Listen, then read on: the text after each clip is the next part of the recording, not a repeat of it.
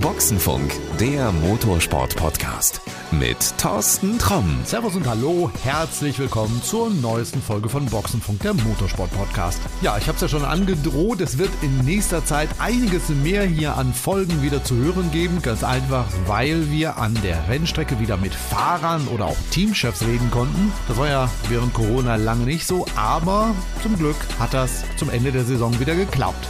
Ja, wen haben wir denn heute in der Sendung? Heute einen jungen Mann aus Trier, den habe ich getroffen beim Finale vom ADAC GT Masters am Nürburgring. Und dort ist er nicht gefahren. Nein, er hat sich das Ganze angeguckt. Ich glaube auch hinter den Kulissen mit dem einen oder anderen wahrscheinlich geredet, aber auf jeden Fall war er dort nicht aktiv, hatte also Zeit und hat mit mir geplaudert. Und äh, ja, das Ganze, das kannst du jetzt hier hören. Ja, Mensch, neue Folge. Wenn man mal wieder an einer Rennstrecke unterwegs ist, dann trifft man auch den einen oder anderen, ich hätte jetzt fast gesagt, alten Bekannten. Das stimmt in diesem Falle nicht so ganz. Aber er war zumindest schon mal bei uns hier im Podcast. Niklas Krütten ist mir endlich mal wieder ins Mikrofon gelaufen.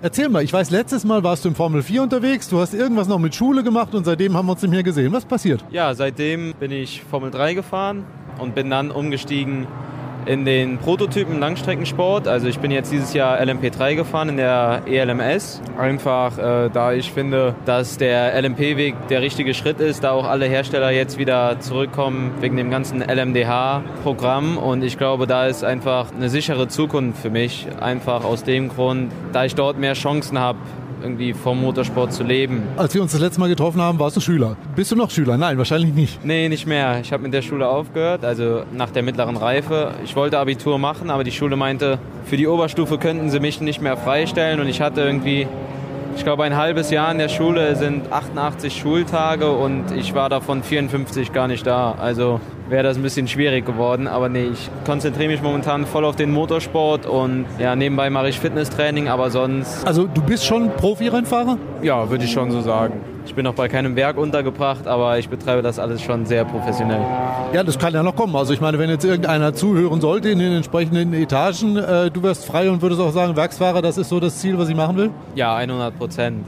Das ist mein Traum. Wie gesagt, davon will ich leben und dafür gebe ich auch alles. Niklas, es gibt ja ganz viele Leute, die auch davon träumen, Profirennfahrer zu werden, für ein Werk zu fahren. Die fallen aber meist durch ganz andere Sachen auf. Also, dass sie irgendeinen Blödsinn ständig bei Instagram posten, dass sie hinter allen möglichen anderen Fahrern hinterherfahren. Ich möchte jetzt keine Namen nennen, aber du weißt, wen ich meine. Ist das für dich etwas, was dir das Leben leichter macht? Also, wenn du jetzt vielleicht nicht ganz so viel bei Instagram postest, aber dafür mit Ergebnissen um die Ecke kommst? Ja, gut. Also, wenn man viel bei Instagram postet, muss ja nicht gleich negativ sein. Also ich poste auch ziemlich viel, aber man muss es halt clever machen, würde ich sagen. Also man sollte jetzt nicht seine Frustration in den öffentlichen Medien preisgeben, da ich finde, ja, sowas hat da nichts verloren. Und wie immer gesagt, das Internet vergisst nie und der Ruf, der geht dann auch mal schnell kaputt.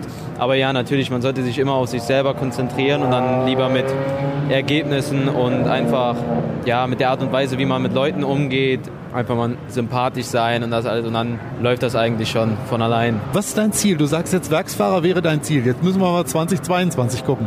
Bist du dann schon Werksfahrer? Und wenn ja, wo? Nee, Werksfahrer bin ich leider noch nicht, aber nächstes Jahr möchte ich in den LMP2 aufsteigen und möchte dann in der ELMS und in der WEC an den Start gehen. Unter anderem würde ich dann auch bei den 24 Stunden von Le Mans mitfahren, was natürlich ein, ein Riesending ist und worüber ich mich auch extrem freuen würde. Aber nee, bei dem Werk bin ich noch nicht. Schon mal zu sagen, ich darf in Le Mans an den Start gehen, das ist ja schon mal eine richtig endgeile Nummer ja, da guckt natürlich jeder hin. Deswegen ähm, freue ich mich da auch riesig drüber und einfach mit dem LMP2, da das LMP2 vom LMDH sozusagen übernommen wird, werden wahrscheinlich nächstes Jahr auch viele Hersteller gucken und deswegen ist nächstes Jahr ziemlich wichtig für meine Zukunft.